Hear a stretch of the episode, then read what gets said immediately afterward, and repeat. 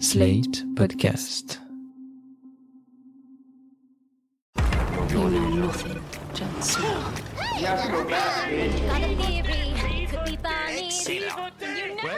C'est pas faux. That's what the money is for.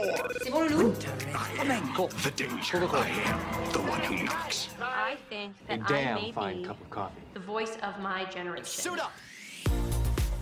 Bonjour tout le monde et bienvenue dans PIC TV, le podcast qui décortique les tendances et l'actualité des séries. Je m'appelle Anaïs Bordage et je suis en studio avec la parfaite Marie Telling. Bonjour Marie. Bonjour Anaïs, merci. Vous le savez, notre philosophie, c'est que si une série ne vous plaît pas, ça ne sert à rien de s'accrocher. La vie est trop courte et l'ère de la PIC TV beaucoup trop fatigante. Mais parfois, seulement parfois, il y a des séries qui, telles de petites chenilles poilues, ont besoin d'un peu de temps et de patience pour se transformer en beaux papillons. C'est le cas de The Leftovers, Alten Catch Fire ou même de grands classiques aujourd'hui indétrônables comme The Office ou Parks and Recreation. Mais comment savoir quelles séries valent le coup sur le long terme Et peut-on vraiment s'engager sur une saison entière en espérant que ça s'améliore? On vous dit tout dans cet épisode. Mais avant ça, le pic de la semaine. Marie, c'est quoi ton pic? Mon pic, c'est un pic de fou rire devant la nouvelle série Netflix qui s'appelle Emily in Paris. C'est une série créée par euh, Darren Star, à qui on doit notamment Sex and the City. Et alors, comme son nom l'indique, Emily in Paris, c'est l'histoire d'une meuf américaine qui s'appelle Emily, qui est jouée par Lily Collins, la fille de Phil Collins, qui aménage à Paris. Bien évidemment, elle ne parle pas français, elle passe son temps à prendre des selfies avec des viennoiseries, ne prend absolument jamais le métro et sa garde-robe parisienne est remplie de bérets, de sacs Chanel et de couleurs criardes. La série enchaîne les clichés sur la France et les Français. Les femmes françaises sont des connasses antiféministes et méchantes. Elles détestent les autres femmes et elles détestent surtout Émilie. Les hommes, eux, sont des dragueurs bien lourds. Le café de Flore est, je cite, le café le plus cool de Paris. Et pendant que les villes françaises étaient bombardées pendant la guerre, les Français ne se cachaient pas. Non, non, non. Ils faisaient l'amour, bien entendu. Bon, c'est affligeant, hein, de bout en bout, et j'aimerais bien amener Émilie faire un tour dans la ligne 13 en heure de pointe pour qu'elle découvre un peu la vraie vie parisienne. Mais si on décide de se laisser emporter par le ridicule, c'est très, très, très drôle. Et toi, Anaïs, c'est quoi ton pic? Ah bah moi, je suis très contente parce que Jeremy Strong vient de remporter l'Emmy Award du meilleur acteur dans une série dramatique pour son rôle dans Succession. Donc Jeremy Strong, c'est celui qui joue Kendall, le number one boy, euh, donc le fils maudit et mal aimé de la famille Roy qui tente tout pour plaire à son père. Et c'est mon acteur préféré de la série parce qu'il incarne le personnage le plus vulnérable, puisque tous les autres, c'est quand même des gros connards, mais aussi le plus pathétique. Et en fait, il arrive à lui apporter toute la nuance nécessaire, à le rendre attachant et parfois un peu naze, tout en n'oubliant pas que c'est un personnage qui est très intelligent. Et honnêtement, j'adore Jeremy Strong euh, depuis son rôle où il insulte tout le monde dans The Big Short. Donc j'étais hyper heureuse de le voir récompensé dans une des plus grosses cérémonies de l'industrie. Et j'espère que ça le mènera vers d'autres rôles, euh, que ce soit dans des films ou des séries, euh, peut-être même des rôles plus importants, des premiers rôles. Peut-être un rôle de rappeur. c'est clair. C'est, il est l'auteur d'un rap très mémorable dans la série. On passe au sujet du jour, les séries qui deviennent excellentes après un faux départ. Et alors le premier truc qu'il faut dire, c'est que quand même le principe des séries, c'est la notion de temps. Tout à fait. Bah, le format sériel, par définition, c'est un format qui s'étale sur le temps. Contrairement aux films qui sont des produits finis, les séries, elles, sont des produits qui évoluent au fil du temps, des saisons, des années et au fil des retours des uns ou des autres. Oui, en fait, euh, le principe du format épisodique, euh, ça fait que il peut y avoir du très bon euh, une semaine et du très mauvais la semaine d'après, et ça peut évoluer sur des années. Euh, Par exemple, Grey's Anatomy, euh, quand on l'a regardé sur euh, TF1 euh, il y a 15 ans, euh, on pouvait pas du tout se douter que ça deviendrait l'objet culturel que c'est devenu aujourd'hui, et donc je pense que c'est le seul euh, produit culturel qu'on voit vraiment évoluer et être créé en temps réel au moment où on le regarde, sauf si on binge euh, dix ans après euh, une série qui est déjà terminée. Et en plus, la chaîne envoie des notes très fréquemment aux créateurs en leur disant qu'il faudrait peut-être changer ça pour la prochaine fois, etc. Il y a des acteurs qui vont partir, par exemple, en cours de série.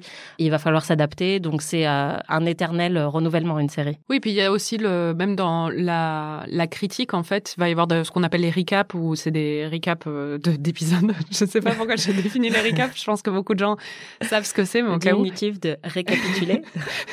Mais il y a un retour qui est constant sur chaque épisode et sur euh, chaque saison.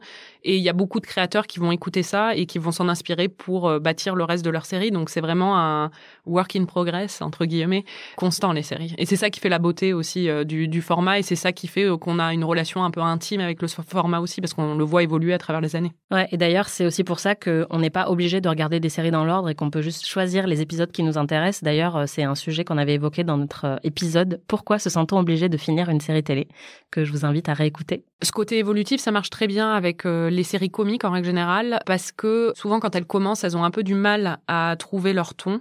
Et euh, c'est au fil des épisodes et des saisons et au fil des retours justement des fans souvent qu'elles vont euh, définir un peu plus leur personnage et un peu plus leur leur ton comique.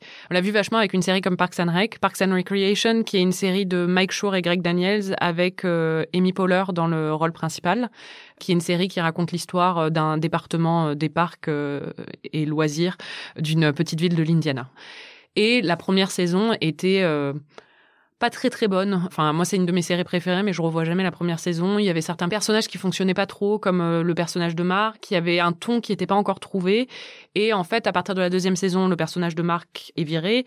Et surtout, on sent que les hum, créateurs ont vraiment trouvé ce qu'ils voulaient faire avec la série. Le personnage de Leslie, qui au début était un peu irritant, on sentait qu'il savait pas trop ce s'il voulait en faire un nouveau Michael, euh, une nouvelle Michael Scott en fait, euh, donc avec un côté un peu insupportable tout en étant attachante. Et en fait, là, ils, sont vraiment allés sur euh, la voie de attachante et admirable. Et au niveau de l'humour aussi, bah, les, personnages ont été mieux définis. Donc, des personnages comme Ron Swanson, d'un coup, on, sait à quoi s'attendre de lui. Donc, les blagues récurrentes marchent beaucoup mieux. Et puis après, il y a eu d'autres personnages qui sont arrivés au fil des saisons, comme Chris et Ben, qui ont vraiment apporté à la série. Et c'est une série qui s'est vraiment améliorée sur, euh, sur le temps. Et c'est vraiment le cas de beaucoup de séries comiques en règle générale. Ouais, plus les personnages sont définis, plus le comique de répétition fonctionne bien en fait. Mm. Et c'était effectivement le cas dans The Office aussi, la version américaine, qui était inspirée de la version euh, britannique, qui elle était très sombre et euh, assez cynique. Et en fait, euh, toute la première saison de The Office US est très cringe, comme on dit, elle met assez mal à l'aise. Et c'est vraiment que au bout d'un certain nombre d'épisodes qu'ils ont compris que leur version à eux devait être un peu plus mignonne et que, comme tu dis, Michael Scott est devenu certes très très irritant, mais aussi très attachant. Mhm. Et bah pareil, moi, la saison 1 de The Office, euh, j'ai vraiment eu du mal quand je l'ai regardé et je revois pas vraiment des épisodes de cette saison parce qu'ils n'avaient pas encore trouvé leur ton euh, un peu plus sympathique que la version UK. Euh, et après, ils sont partis et ça a atteint des, les sommets qu'on connaît puisque c'est vraiment une des meilleures séries de tous les temps. Ce qui est intéressant avec euh, The Office comme euh, Parks and Rec, c'est que ben, Parks and Rec, à la base, c'est tiré un peu de The Office. Tiré dans le sens où ça a été écrit par des scénaristes qui venaient de The Office et essayaient de recréer un peu cette magie-là dans une autre série. The Office, c'est tiré de The Office UK, donc euh, ils, ont, ils ont essayé de s'inspirer de la série de Ricky Gervais. Enfin, ils n'ont pas essayé de s'inspirer, c'était carrément basé complètement sur la série de Ricky Gervais et c'était produit par Ricky Gervais en plus. C'est au moment où ils ont décidé de s'éloigner de cette base-là qu'ils ont réussi à trouver leur ton. C'est au moment où ils ont décidé même de trahir parfois cette base-là qu'ils ont réussi à trouver euh, leur ton et à trouver leur euh, vitesse de croisière. C'est aussi le cas des séries dramatiques qui sont améliorées à travers le temps. Ouais, quand on parle des séries qui sont connues pour avoir une première saison vraiment pas top euh, par rapport au reste, il y a quand même deux exemples qui reviennent tout le temps dans les conversations. Et d'ailleurs, ce sont deux séries qui ont été diffusées exactement en même temps, à la même époque, de 2014 à 2017. C'est Alten Catch Fire et The Leftovers. Et c'est vraiment deux séries qu'on recommande toujours en disant la première saison est pas géniale, mais accroche-toi, euh, le reste est top. C'est exactement comme ça que Anaïs me les a recommandées d'ailleurs. et ça a euh, marché oui, totalement. La première euh, des deux, c'est euh, The Leftovers, qui est vraiment euh, un, enfin, c'est un chef-d'œuvre au final. Vraiment, merci de m'avoir, d'avoir insisté pour que pour que je continue. C'est une série de Damon Lindelof qui est basée sur un livre de Tom Perrotta du même nom et qui raconte la disparition en fait de 2% de la population et les conséquences et le deuil qui va suivre. Et c'est vrai que quand on regarde la première saison, c'est très très badant, c'est vraiment ultra déprimant et il y a plusieurs éléments qui fonctionnent pas vraiment. Enfin, moi, je sais que j'avais eu du mal à rentrer dedans, alors que maintenant, à posteriori, quand je la revois après avoir vu le reste de la série, j'adore la première saison, je la trouve parfaite. Euh, mais à l'époque, j'avais vraiment eu du mal à m'y plonger parce que je trouvais ça très euh, sombre et euh, très existentiel et je voyais pas où il voulait m'emmener en fait. Oui, d'ailleurs, le côté très sombre et grandiloquent, on l'entendait euh, particulièrement dans le générique de la saison 1 que vous entendez euh, en fond sonore et qui était euh, qui a été pas mal critiqué à l'époque et un peu raillé parce que c'était en plus une fresque. Moi, j'adorais. J'adore ce générique. Mais maintenant, en fait, a posteriori, on, peut l'apprécier parce qu'on sait ce que la série est devenue. Mais c'est vrai qu'à l'époque, ça faisait vraiment. oui, littéralement. voilà. Ça donnait vraiment l'impression qu'il y avait aucun humour dans la série, quoi. Oui, et aucun, aucun second degré euh, de la part euh, du créateur, quoi. Ouais. Et en fait, euh, ce qui s'est amélioré par la suite, c'est que déjà, il y a eu un peu plus d'humour, un peu plus de légèreté dans la saison 2 et la saison 3.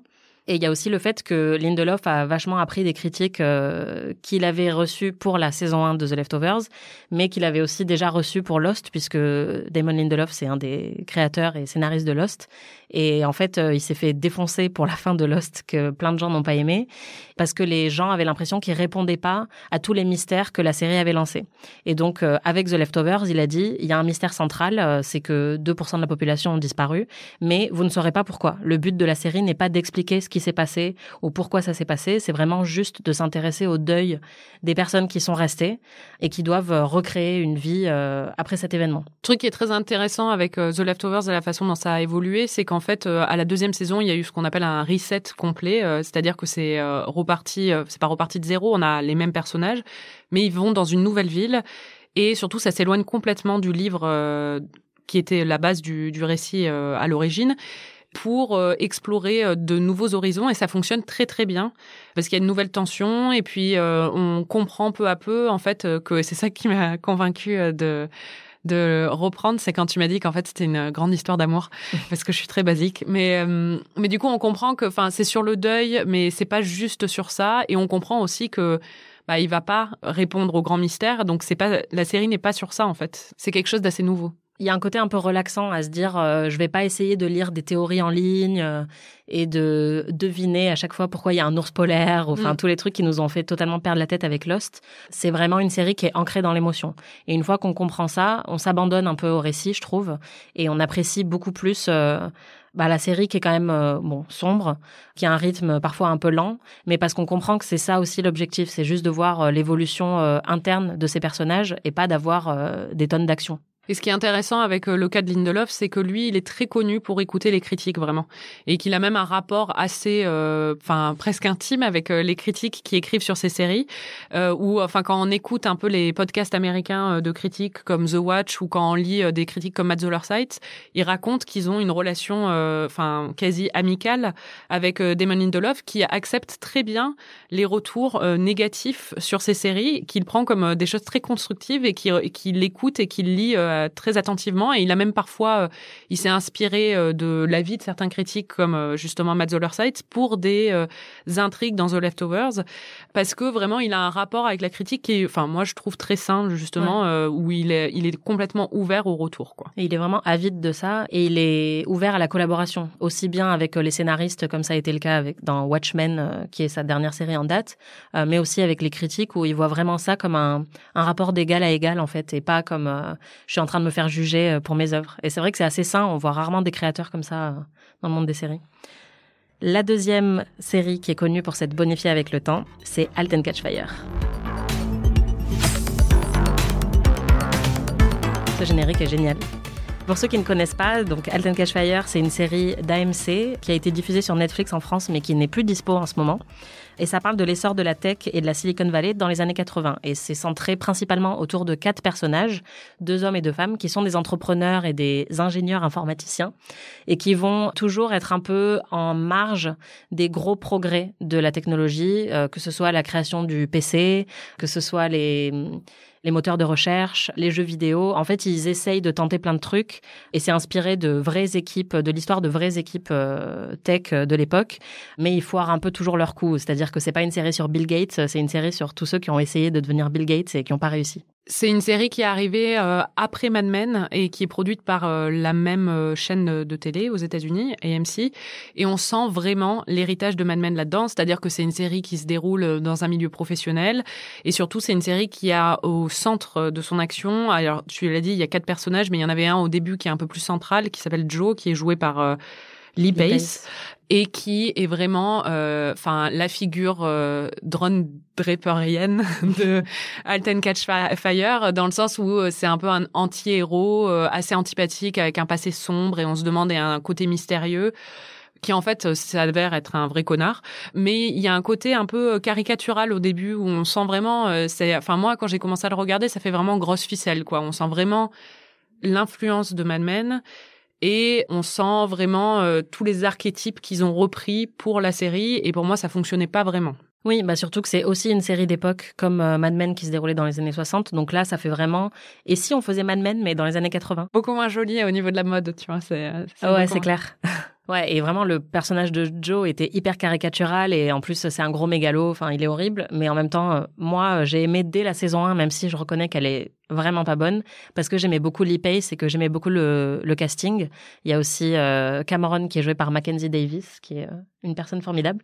Et en fait ce qui est génial c'est que dans la saison 2, ils ont compris que ça fonctionnait pas leur histoire de Don Draper des années 80 et en fait Joe n'est plus un anti-héros, il est carrément transformé en méchant de l'histoire et l'intrigue se recentre sur les deux personnages féminins qui sont Cameron et Donna, qui lancent leur propre entreprise de jeux vidéo et qui se confrontent un peu au sexisme du monde de la tech et aussi au fait qu'elles sont jeunes et qu'elles démarrent un peu euh, dans ce milieu, enfin en tout cas pour Cameron.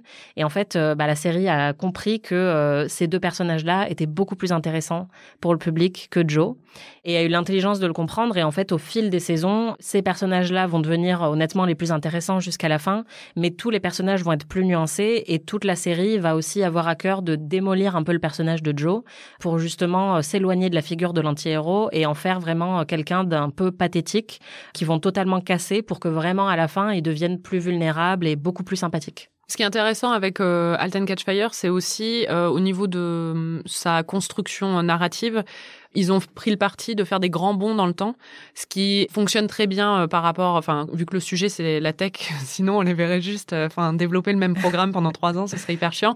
Du coup, ça suit un peu, ça commence dans les années 80, ça finit dans les années 90 et on suit un peu les grandes évolutions de la tech et d'internet à travers les personnages.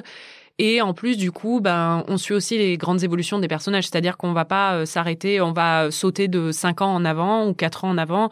Et d'un coup, les personnages sont dans une euh, situation complètement différente. Leur dynamique a complètement changé. Et c'est beaucoup plus intéressant. Ouais, en fait, euh, ils ont fait ça bah, justement au début de la saison 2, où il y a une ellipse de 4 mois, il me semble, ou 6 mois, où justement Cameron et Donna ont créé leur propre boîte de jeux vidéo, alors que un épisode plus tôt, Cameron travaillait encore avec Joe. Et cette ellipse là a été très bien reçu par les critiques. Il y en a même qui ont parlé de reboot.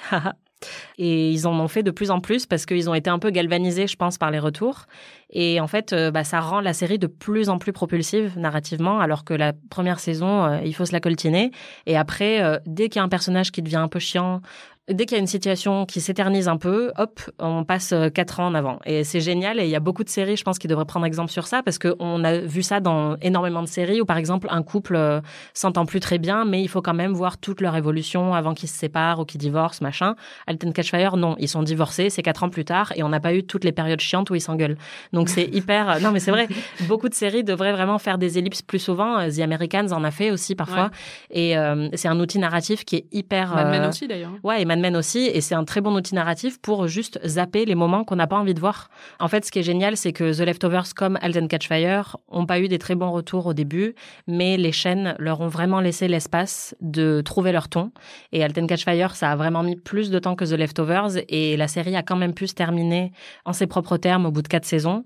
Et c'est quelque chose euh, qui est de plus en plus rare, et vraiment, c'est deux séries qui ont bénéficié de la période dorée de la PIC TV, où les chaînes laissaient un peu... Euh, un peu euh, une série faire sa vie créativement alors que la première saison n'avait pas fonctionné et maintenant c'est de plus en plus rare. Oui, de plus en plus, on a l'impression euh, qu'en fait, euh, les euh, chaînes de télé vont moins donner leur chance à des petits projets de se développer sur le long terme si ils ne trouvent pas leur ton assez vite. Mais paradoxalement, ils vont beaucoup plus donner leur chance à des gros projets de se casser la gueule, d'être nuls pendant plus d'une saison, mais de les renouveler parce que bah, le casting est incroyable et parce qu'ils ont investi beaucoup d'argent là-dedans. Je pense particulièrement aux séries de Ryan Murphy sur Netflix. Netflix a eu un énorme contrat avec Ryan Murphy. Et du coup, euh, il a fait une série de programmes pour eux et euh, ils sont tous plus nuls les uns que les autres. Mais non, mais c'est vrai. il y a The Politician, il y a Hollywood et là maintenant il y a Ratchet. Et il est renouvelé en fait. On lui donne la chance de continuer à faire euh, ces séries toutes nulles. alors que d'autres séries plus indépendantes, on a, on a l'impression qu'il y a moins de place parce qu'il y a tellement, tellement de production on a beaucoup moins de temps de donner leur chance à des petites séries pour les voir se développer. Alten Catch Fire, c'est pas une grosse série. Hein. The Leftovers, un peu plus parce que c'était HBO, c'était euh, Damon Lindelof. Il y avait vraiment, il y avait une stature. Alten Catch Fire, beaucoup moins. Et euh, aujourd'hui, on aurait, on pourrait pas avoir une série comme ça parce que personne n'a le temps d'investir une saison et demie dans une série avec des petits noms euh, sur une petite chaîne, même s'il y a eu Mad Men dessus, mais c'est pas une. Et puis il y a mais The, Walking Dead, mais c'est pas une grosse grosse chaîne américaine alors que la série ne trouve pas vraiment son ton au, premier abord. On n'a plus ce luxe en fait à l'heure qu'il est. Ouais, et puis euh, l'exemple de Ryan Murphy, enfin c'est parce que c'est un gros nom et du coup il peut vraiment faire ce qu'il veut, il a carte blanche. Et moi, ce qui m'a particulièrement énervé avec The Politician, qui était sa première série euh, réalisée pour Netflix, c'est qu'en fait toute la saison 1 aurait dû être le pilote, puisque à la fin de la saison 1, on comprend que le propos de la série ça va être sur autre chose, mais qu'il faudra attendre la saison 2 pour voir euh, ce que la série voulait vraiment dire. Et ça, ça m'a vraiment foutu en rogne parce qu'on en a déjà parlé ici. Le problème, c'est qu'il y a de moins en moins de vrais pilotes, c'est-à-dire d'épisodes test qui sont envoyés aux chaînes pour savoir si la série vaut le coup ou pas. Maintenant, justement, comme c'est des gros projets, les chaînes commandent une saison, voire deux parfois d'un coup, avant même d'avoir vu si euh, il y avait le potentiel. Par exemple, The Great, dont on a parlé dans l'épisode précédent, il y a eu deux saisons de commandées immédiatement. Pareil avec Dickinson, alors que les premiers épisodes n'avaient même pas été diffusés et que du coup la chaîne n'avait aucun moyen de savoir si ça allait fonctionner ou pas. Et ça, bah ça fait que les créateurs ont peut-être un peu trop d'espace. Euh, c'est horrible à dire, mais euh, on les teste pas. On les laisse vraiment faire ce qu'ils veulent. On a des séries qui, parce qu'elles ont des noms du cinéma et énormément de moyens, on va leur donner beaucoup trop de chance en fait. Et on va donner une liberté aux créateurs de se planter à multiples reprises, mais de continuer sans avoir euh, toutes les restrictions qui sont caractéristiques de, des séries et qui font justement bah, la qualité de la télé. C'est-à-dire qu'on force normalement les gens à convaincre les téléspectateurs au bout de tant d'épisodes. Et si on n'a pas cette, euh, cette contrainte, ben on se retrouve avec quelque chose comme The Politician où on prend une saison pour arriver euh, à une situation où on comprend, ah ben c'est ça la série en fait. Ouais, et ce qui est encore plus cruel, c'est que même dans le marketing, en fait, c'est ces projets stars qui sont euh, beaucoup plus mis en avant sur Netflix. Bah, quand il y a une nouvelle série de Ryan Murphy, elle est en une sur la homepage, tout ça. Big Little Lies ou enfin tous les projets de Reese Witherspoon, de Nicole Kidman, euh, etc., sont mis en avant. Et donc forcément, les séries vont être plus regardées parce que euh, en ce moment, bah, il y a beaucoup beaucoup de séries et on va sans doute choisir celle qui est la plus facilement accessible. Et donc, bah, les audiences peuvent pas gagner non plus parce qu'en en fait, il va vraiment falloir faire un effort supplémentaire pour trouver la petite série de niche qui n'a pas de nom très connu, qui a peut-être besoin de cinq ou six épisodes pour trouver son ton, etc., etc. Donc c'est un cercle vicieux qui fait que c'est de plus en plus difficile d'exister pour des petites séries. Et même par exemple euh, High Fidelity, qui est une série qu'on a beaucoup aimée, qui a quand même pas que des inconnus parce qu'il y a Zoé Kravitz au casting, a été annulée après une première saison que nous on avait trouvé plutôt bonne. Mais c'est vraiment de plus en plus dur pour les séries d'exister si elles n'ont pas euh, tous ces ingrédients-là avec un budget énorme, un casting de méga stars du cinéma, etc. Si elles sont pas des blockbusters, parce que High Fidelity, c'est vraiment, c'est un peu une série indé, quoi. Même si justement il y a Zoé Kravitz et c'est tiré euh, du livre de Nick Hornby, euh, High Fidelity, du même nom. Il y avait eu un film avec euh, John Cusack dans les années 90. C'est sur une meuf qui est propriétaire d'un magasin de vinyle à Brooklyn et qui passe en revue toutes ses histoires d'amour à travers ses chansons préférées. En fait, c'est une série qui avait le potentiel d'être une vraie série, c'est-à-dire pas une mini-série comme Big Little Lies ou un truc qui, qui a une histoire fermée, qui s'arrête au bout de huit épisodes, parce qu'il y avait beaucoup, beaucoup de potentiel dans les différents personnages à explorer et on aurait totalement pu imaginer cinq saisons de High Fidelity, par exemple. Et donc, c'est d'autant plus choquant de voir que ça, euh, ça va pas être euh, renouvelé, alors qu'il y a des séries comme The Morning Show qui ont été renouvelées, alors que quand on arrive à la fin de la saison, on se dit, bon, bah, ils ont dit tout ce qu'ils avaient à dire, on voit pas trop ce. Surtout, ils ont pas dit grand chose. Hein. voilà, déjà, ils ont pas dit grand chose.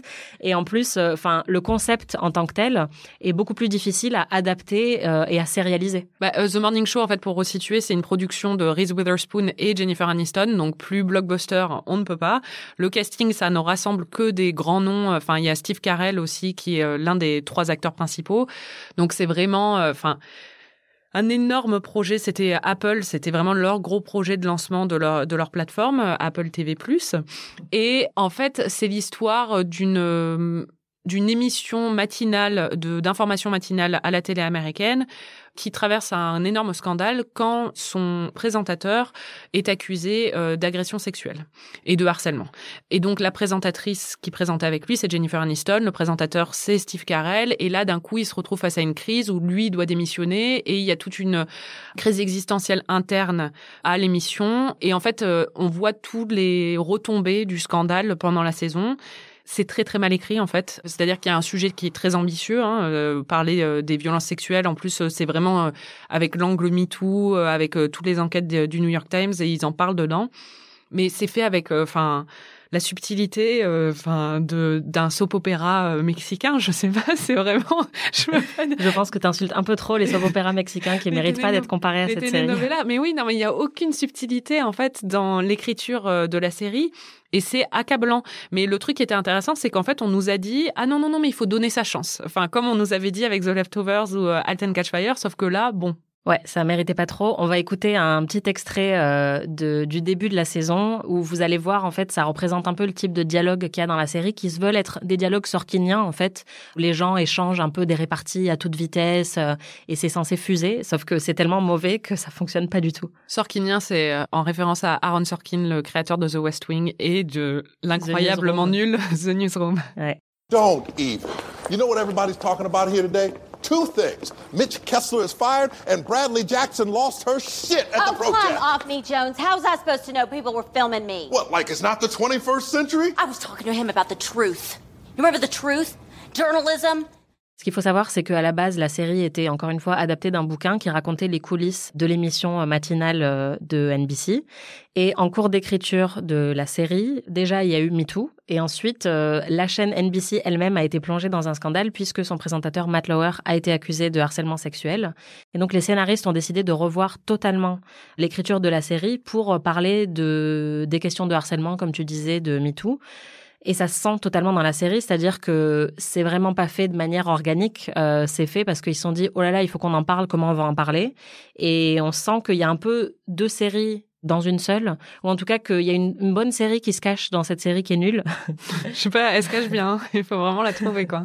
non, parce qu'en fait, euh, ils auraient pu avoir un vrai euh, discours, un vrai propos sur la culture du harcèlement à la télé, et ils essayent d'en avoir un mais ça passe totalement à côté de la plaque parce qu'on sent qu'ils n'ont pas fait les efforts nécessaires euh, pour avoir une écriture un peu fine sur le sujet et qu'ils ont juste voulu rajouter ça parce que ça faisait euh, sujet d'actu et qu'on allait encore plus parler de la série euh, si elle abordait ce sujet-là. Oui, puis je pense qu'ils n'ont pas été très encouragés par la chaîne qui les produisait, Apple TV+, à justement être plus précis, à être meilleurs dans ce qu'ils écrivaient, parce que ce qui était important, c'était les noms qu'ils avaient. C'était une série à un budget tellement faramineux qu'ils ont eu autant de budget que les derniers épisodes par épisode que les derniers épisodes de Game of Thrones. Et euh, Reese Witherspoon et euh, Jennifer Aniston ont chacune été payées un million par épisode. Donc, enfin, pour une série euh, qui, au final, est vraiment pas très bonne, mais on sent que c'était là où ils ont mis l'effort. En fait, c'est c'est une série blockbuster. Quoi. Alors pour finir, comment on fait pour savoir quelle série valent le coup sur le long terme? Bah Déjà, dès les premiers épisodes, même si on sent que la série n'a pas trouvé son ton, souvent, on sait si une série va nous intéresser ou pas. Même euh, The Leftovers, je disais que j'avais été un peu rebutée par euh, le côté sombre de la série, mais j'avais été intriguée par d'autres aspects et je voulais le reprendre.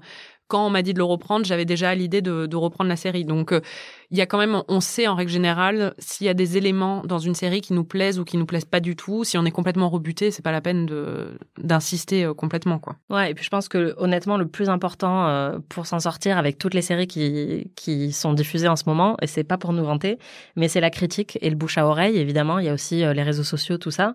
Mais moi, sans les critiques sur la saison 2 de Alten Catch Fire, j'aurais jamais repris parce qu'effectivement, j'avais trouvé ça nul après la saison 1. Toi, t'aurais pas repris The Leftovers si je t'avais pas dit que c'était génial, mais, mais aussi si tu n'avais pas vu que la critique était vraiment dithyrambique sur la série et que ça valait le coup de, t'accrocher. Et par exemple, il y a une série qu'on a toutes les deux euh, adorée qui est Schitt's Creek. Et honnêtement, les premiers épisodes, c'est un peu en flottement aussi, euh, comme on disait pour Parks and Rec ou The Office. Euh, on met un peu de temps à rentrer dedans, mais on s'est accroché parce que tout le monde disait que c'était génial. Et on s'est dit, OK, on va lui laisser sa chance. Donc, en gros, sans critique, nous ne serons rien. Nous serions perdus. Donc, vraiment, on est hyper importante, quoi.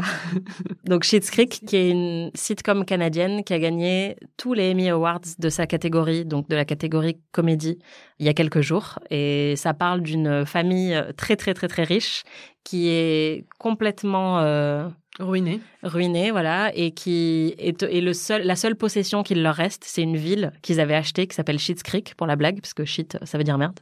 Et euh, ils sont obligés d'emménager à Schitt's Creek parce que c'est le seul truc qu'ils possèdent. Et donc toute la série euh, décrit un peu leur adaptation à ce nouveau monde euh, où ils ont plus du tout les privilèges et l'argent qu'ils avaient avant. Et c'est très très drôle. Mm. Et ça n'est pas diffusé en France.